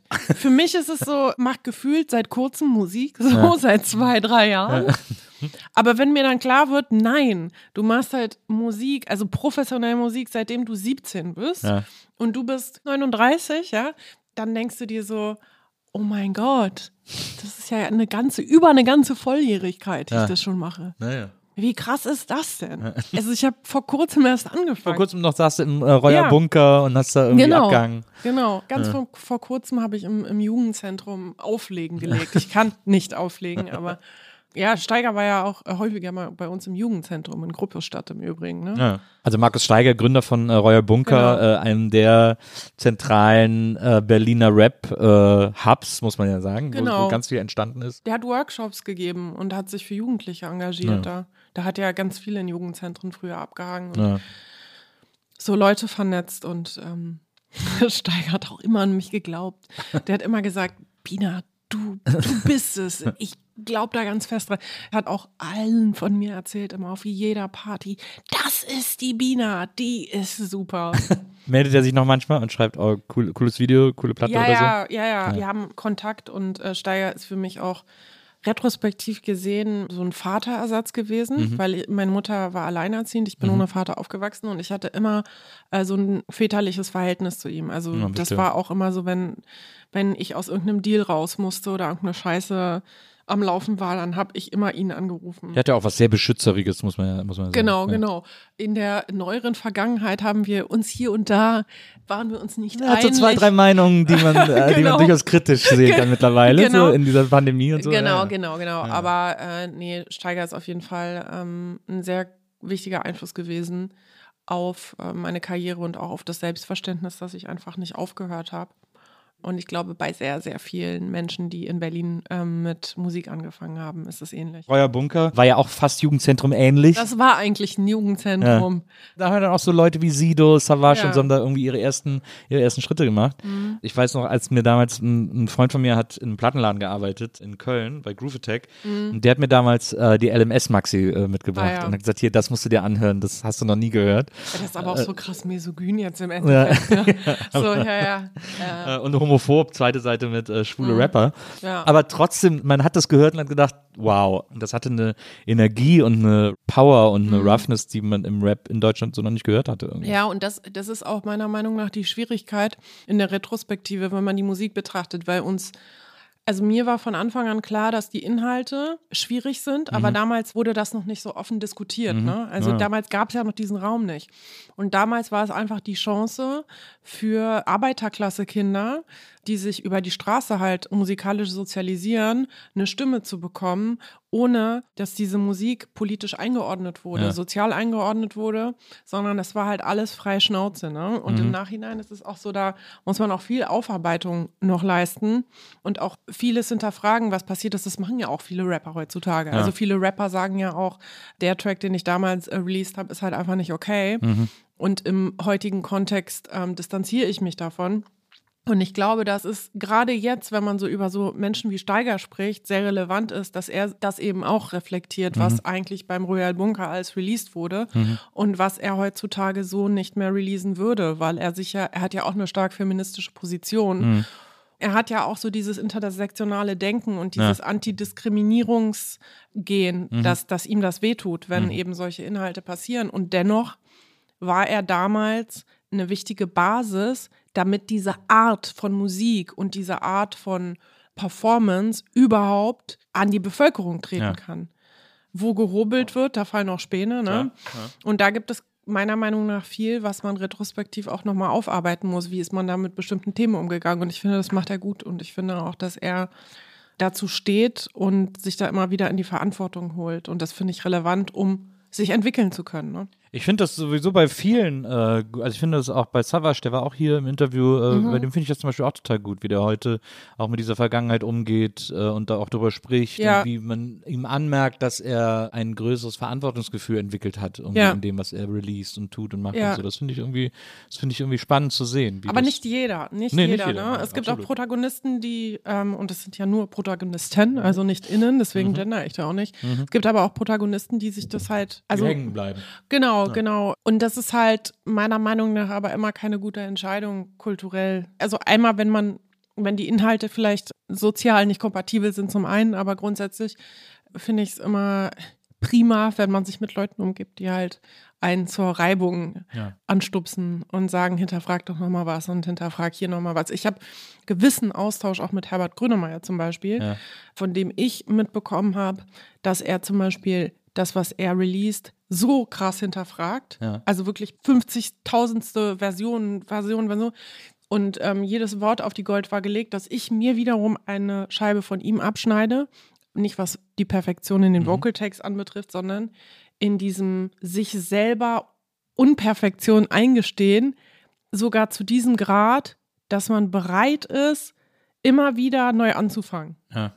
Also nicht etwas zu verbessern, sondern neu anzufangen. The way to creation is always destruction. Ja, Ja. genau. Ich meine, er ist ja eine, einen Zacken älter als ich. Und das ist aber für mich, aber das ist für mich ein super Ansporn, weil wenn ich so Menschen wie Herbert Grönemeyer beobachte im Schaffensprozess, dann denke ich mir so, ja, dann muss man nicht alt-alt werden. Ja. Ne? Das ist so das beste Beispiel, weil für mich ist der ultimative Horror, alt-alt zu werden. klar. und dann so, äh, ich Mhm. gucke jetzt eine Sitcom.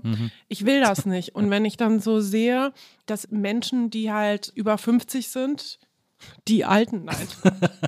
Das ist gar nichts. Ich sagte, die so über 50 sind und du hörst das so zu. Ich so, äh, Ich Nein. bin, ich bin noch nicht über 50, ich bin gerade 46 nein, geworden. nein, nein, aber ähm, nein, das wollte ich jetzt nur, um zu provozieren, damit alle, die über 50 noch sind, vier sich Jahre. denken, Ich hab noch Moment, vier was Jahre. soll denn? Über 50, da ist man doch nicht alt. Vier Jahre Schonfrist noch.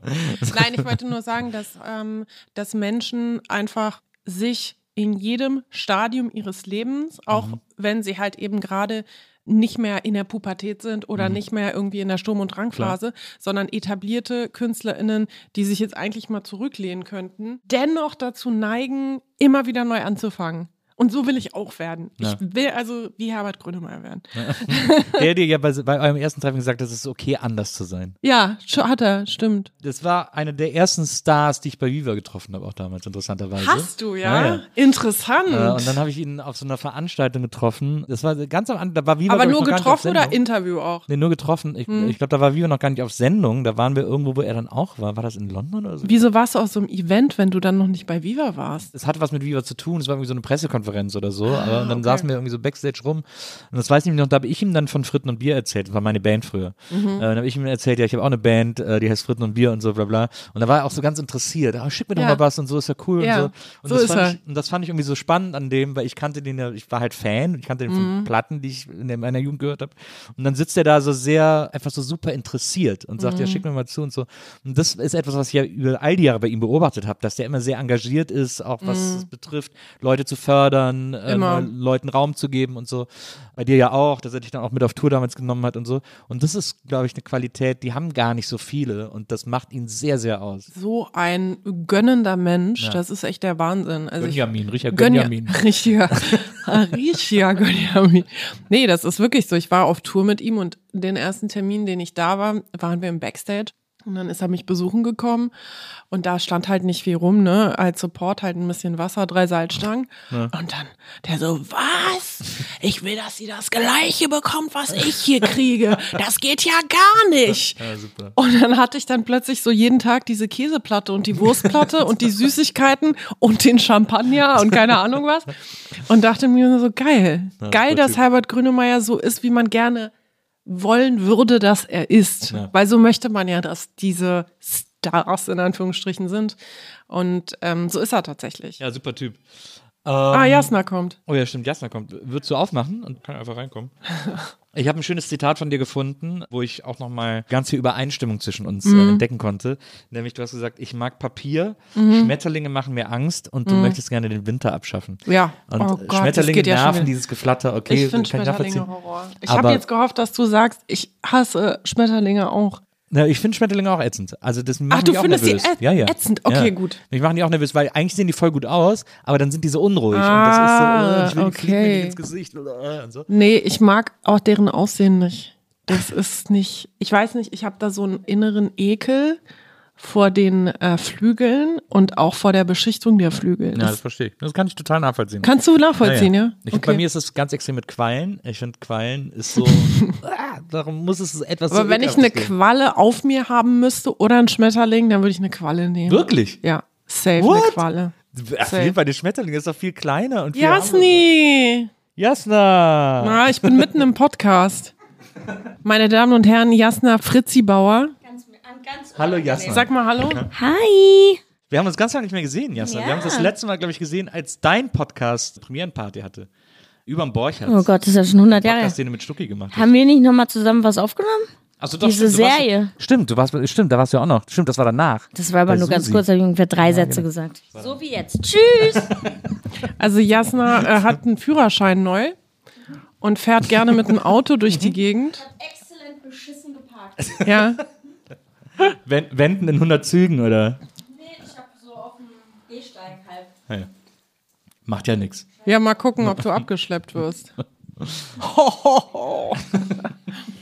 ja, Aber ja, Winter äh, ist ja. Ja. warum gibt's den? ich finde Winter zum Kotzen. Das Ja. ist wirklich, das sind die Bad News Des Wetters, The bad, sad News des Wetters. Ja. Man kann ja heutzutage überall wohnen, wo man will. Bei Mhm. den Sachen, die wir machen, die kann man von überall aus machen. Deswegen will ich irgendwo wohnen, wo es einfach keinen Winter gibt. Das denke ich auch oftmals, aber dann habe ich dann wieder diese, diese Melancholie, würde ich dann, glaube ich, vermissen, die dazwischen kommt. Und Als findest du Winter doch gut. Nein, nein, nein, nein, nein. Aber ich mag den Frühling dann so krass doll, weil er dann die Rettung ist. Ja. Also ich mag den Winter sehr doll nicht. Aber wenn dann diese Rettung in Form von Frühling kommt, dann bin ich so überglücklich und dankbar. Und das ist auch irgendwie ein gutes Gefühl dann Ende April, Anfang Mai. Ja, da bin ich als Rheinländer ja gerettet. Ja. Weil ich habe ja vorher noch den Karneval im Februar, der ja also als fünfte Jahreszeit Ja. gilt. Ja, der der mich dann auch schon vor dem Winter ja, rettet. Ja. Wobei Karneval habe ich nie verstanden. Irgendwie. Ja, das, das da, ist da sowas- muss man. Das da bin muss ich man, raus. Das muss man von Ja, Jasna von da schüttelt auch den bekommen. Kopf. Schüttelst du den Kopf? Jasna schüttelt den Kopf. Warst du schon mal am Karneval in Köln? Fasching ja, gut, okay. Wiesbaden. Das kann man wirklich nicht miteinander vergleichen. Ja, weil Jasna hat sowieso jeden Tag Karneval in ihrem Job. Ja, das, ist, ja, das äh, stimmt. Das ja. stimmt. Übrigens auch äh, gerne zu buchen als Videokomparsin. Jasna ist immer dabei, wenn man, wenn man jemanden braucht, der irgendwas anzieht. Chalassi. Also bevor nächstes Jahr dein neues Album erscheint, sollte man nach wie vor unbedingt noch dein, dein Album äh, Punkt hören, auf dem, also mein Lieblingslied ist zum Beispiel Langweilig. Man sollte es, hallo, hallo, hören mich alle? Man sollte dieses Album sehr, sehr oft hören. Am besten die ganze Zeit, damit ich drei Die Cent Justin kriege. Bieber Ansage. die berühmte Justin Bieber Moderation. Genau. Äh, Ähm, Langeweile ist dein Lieblingslied. Ich liebe das Lied. Endlich findet das mal jemand Ich finde gut. das super. Ich liebe Ja. das total. Ja. Und was ich interessant finde, ist auch das Rammstein-Cover drauf, äh, Ja. Sonne. Und das finde ich deswegen so interessant. Das ist jetzt wirklich kein Flachs, aber das ist das erste Mal, dass ich Rammstein kapiert habe, als ich dieses Ja. Cover gehört habe. Weil, Ja. weil das so das Lied in seine Einzelteile zerlegt, Ja. dass ich die das erste Mal überhaupt checke. Und Ja, so, weil, was. Bei Rammstein geht das immer in diesem Ja, geht das, so ist, unter. das ist so, ja, ja, ich weiß, das ist so ein Wust. Irgendwie. ja, genau. Ja, ja. Du hast das so, so, so filettiert. So, Genau, ich habe es auch irgendwie. tatsächlich filetiert und dann die einzelnen Sachen rausgenommen, die ich benutzen konnte. Und dann habe ich die benutzt.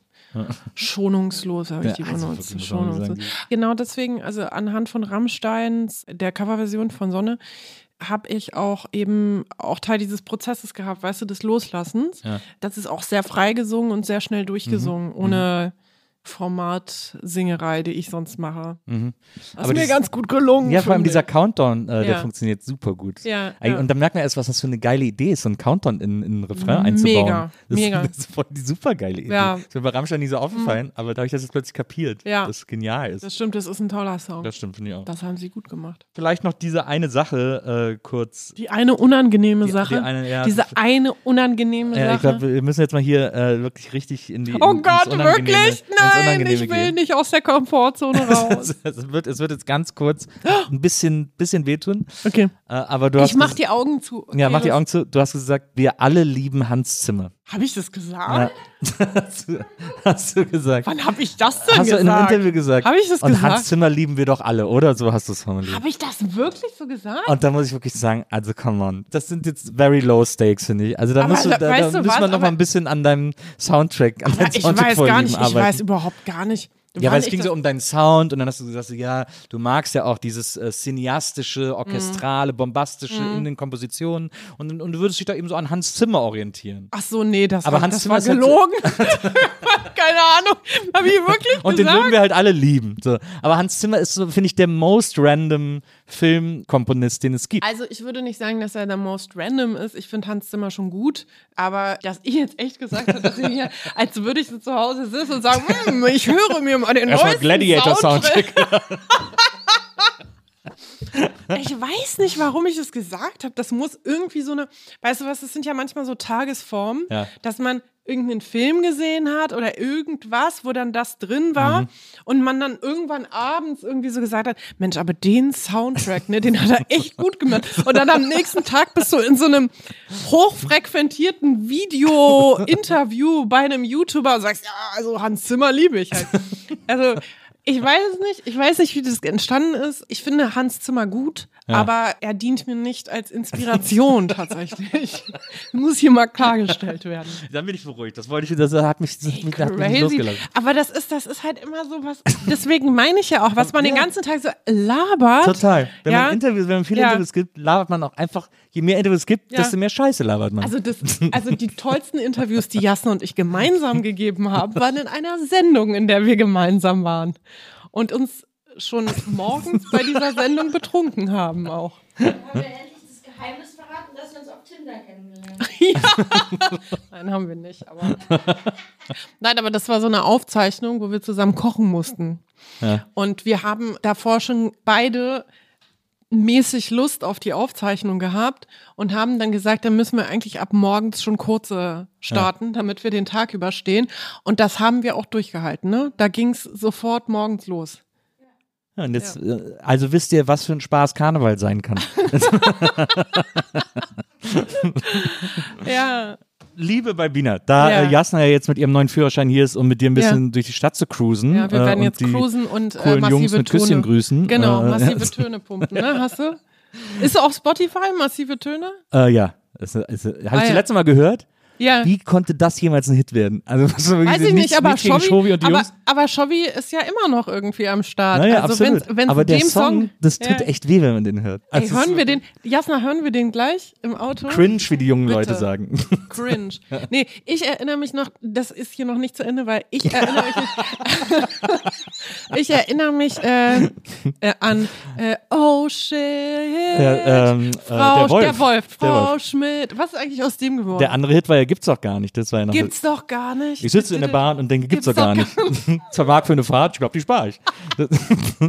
oder, oder kannst du dich noch, kannst dich noch erinnern an, äh, wie hieß die nochmal, äh, Groove-Minister? Das haben wir uns verdient. Das haben wir uns verdient. Dun, dun, dun. mit diesem Das haben wir uns verdient. Ey, grandiose Dinge gab's da. Äh, und Und auch groß A Sin with Sebastian and Sleep with Me. Shut up and Shut sleep up, with why don't you sleep with me? Das war, das war ja, äh, das war ja ein ähm, Inga Humpe, young, ein Inga Humpe Song. You are free. Why don't you sleep with me? So singt die das, ne? Ja. Ja. Du musst, ich habe zuletzt mal, äh, was auch sehr unterhaltsam ist, ist, sich auf Wikipedia die Bandbiografie von Army of Lovers durchzulesen. Geil. I'm crucified. Ah, da, da, da. Genau, die haben, die haben sich auch zehnmal umbesetzt, weil sie sich immer wieder untereinander zerstritten haben. Das ist wahnsinnig Grandios, lustig. Ja, grandios. tolle Band. So wie meine Band und ich, nur dass wir uns nicht neu besetzen, sondern weiter streiten. Ja, Ja. Praktisch. Du hast ja auch dein, äh, einer deiner äh, Jungs aus der Band, Nico, Ja. ähm, hat dir ja auch immer gesagt, du sollst nicht die Kabel zusammenrollen, weil das kannst du nicht. Stimmt. Und stimmt. dann hast du gesagt, hey, was, wie kann man denn Kabel aber, falsch aber das zusammenrollen? Ding ist, aber das Ding ist, dass äh, man wirklich Kabel falsch zusammenrollen Na, kann. hast ne? mittlerweile muss ich, gelernt, dass das Das geht. musste ich wirklich lernen, ja. aber damals im Interview Wusstest du das? Ja, klar. Weißt Kabel können ja auch voll, voll easy brechen. Das, der große das, Kabelbruch. das weiß ich mittlerweile auch. Ja, weil ich ein Smartphone habe. ja, aber ich finde, ähm, mit Sin with Sebastian, das ist doch ein guter Schluss. Finde ich auch. You are young, you are free. Why don't you sleep with me? Das ist, besser kann man es nicht formulieren. Liebe Balbina, ich danke dir wirklich quadrillionenfach, dass du heute hier gewesen Ja, bist. es war ein großer Spaß. Wirklich. Das finde ich auch. Ich hoffe, wir Ja. können das bald wiederholen. Ähm, Gerne. Komm gerne jederzeit wieder. Äh, bist Gerne. immer herzlich eingeladen. Ja, also ihr bei dem, was ihr hier auftischt, ja, Getränke, Snacks, und gleich gute kommt- Laune. ja, Ja, Das ist der Untertitel dieses Podcasts. und gute Laune. ja, Getränke, Snacks und gute Laune. ähm, vielen, vielen Dank, dass du hier gewesen bist. Dankeschön. Danke, Jasna, dass du kurz vorbeigekommen bist. Äh, und vielen Dank an Warst du Charlotte. eigentlich schon in seinem Podcast? Nee. Naja, aber dann kann sie doch das Du nächste kannst ja Mal. gleich hier bleiben. Ja. Mal. Böses Öhrchen. Böses Öhrchen. Aber ja, unbedingt. Und äh, vielen Dank, Charlotte, die heute unsere Producerin war. Das Ja, war's für Charlotte, dieses Mal. vielen Dank. Du warst eine tolle Producerin. Na, das war's für diesmal mit der Nils Wokelberg-Erfahrung. Wir hören uns nächstes Mal wieder. Bis dahin, macht's gut. Tschüss.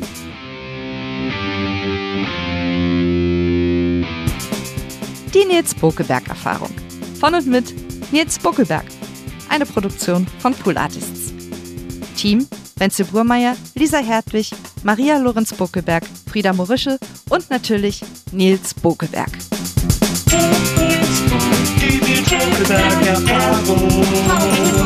Ach,